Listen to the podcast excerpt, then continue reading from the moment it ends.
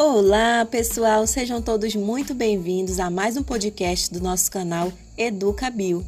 Eu me chamo Natália e, juntamente com as demais integrantes do nosso grupo educacional, iremos continuar o nosso bate-papo sobre a poluição hídrica.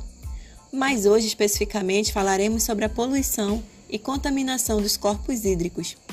Então, prepara aquele cafezinho, relaxa e vem com a gente aprender como ocorre esse tipo de poluição e quais seus malefícios para o meio ambiente.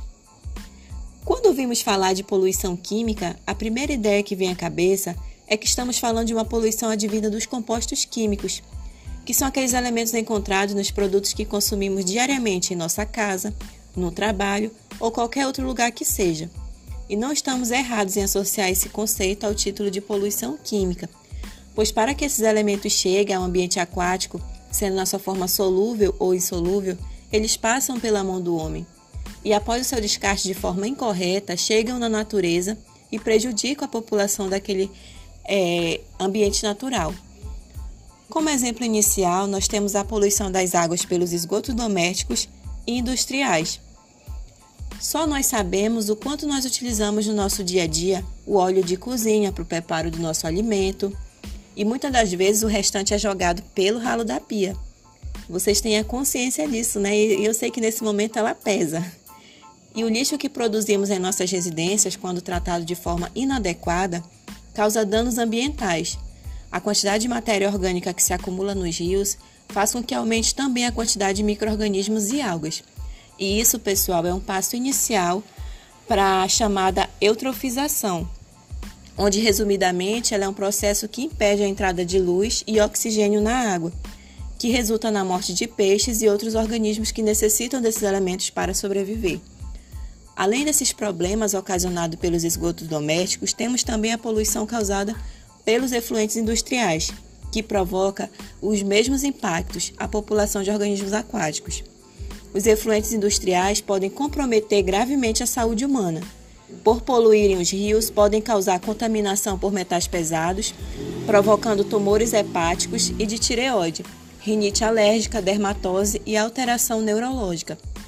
Mas sobre os metais pesados e outros tipos de poluentes ambientais, nós iremos ver mais adiante.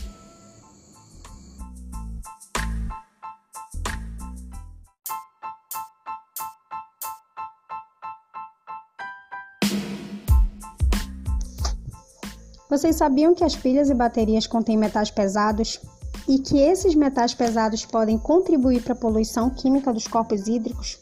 Pois é, gente. Quando a gente joga as pilhas e baterias livremente nos lixões sem nenhum tratamento, ou até mesmo áreas de despejos, de deposição dos resíduos sólidos ou céu aberto, elas podem vir a contaminar o solo e proporcionar a contaminação dos lençóis freáticos, contaminando as águas subterrâneas.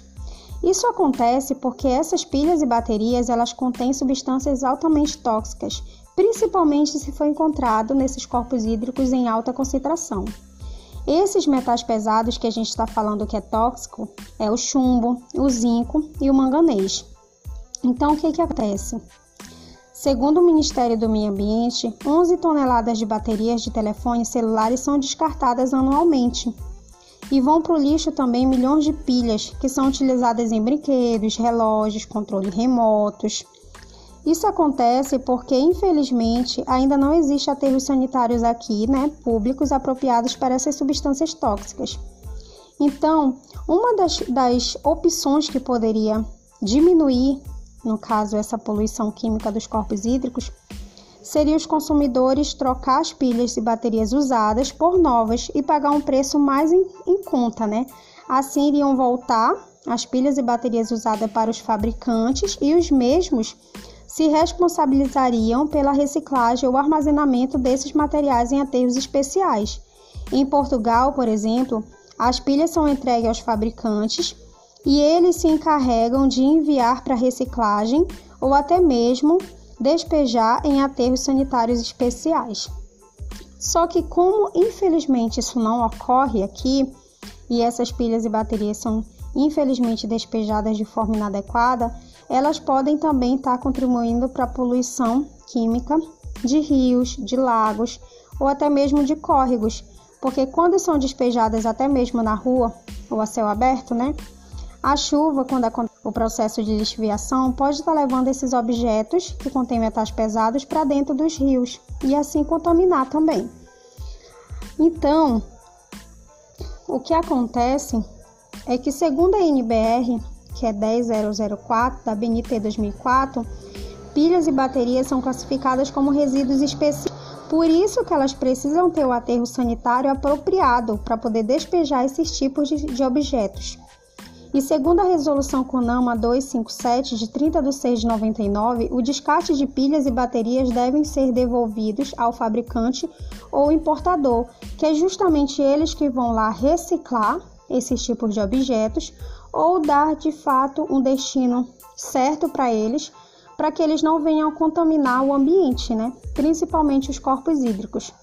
Porque se caso a gente consumir ou entrar em contato direto com uma água que esteja contaminada com esses tipos de metais pesados que eu citei, eles podem provocar doenças no sistema nervoso e comprometer os ossos e rins. Então é, tudo, é isso aí, pessoal. Vamos ter mais cuidado, se conscientizar e de fato guardar aquela bateria, aquela pilha até encontrarmos o destino correto para que ela não venha contribuir para a poluição química dos corpos hídricos.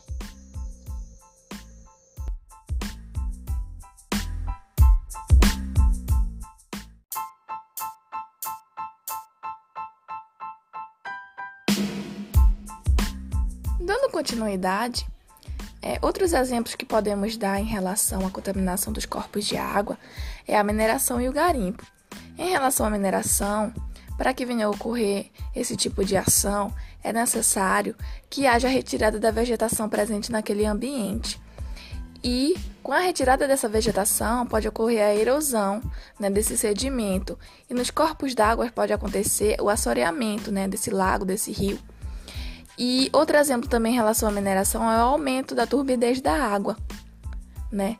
Que irá diminuir a luz solar no interior dos corpos de água e, como consequência, aumentar o pH dessa água. Em relação ao garimpo, posso dar também como exemplo, né, o mercúrio utilizado para amalgamação do ouro, que essa utilização desse mercúrio vai também, como consequência, contaminar corpos de água presentes ali naquele local.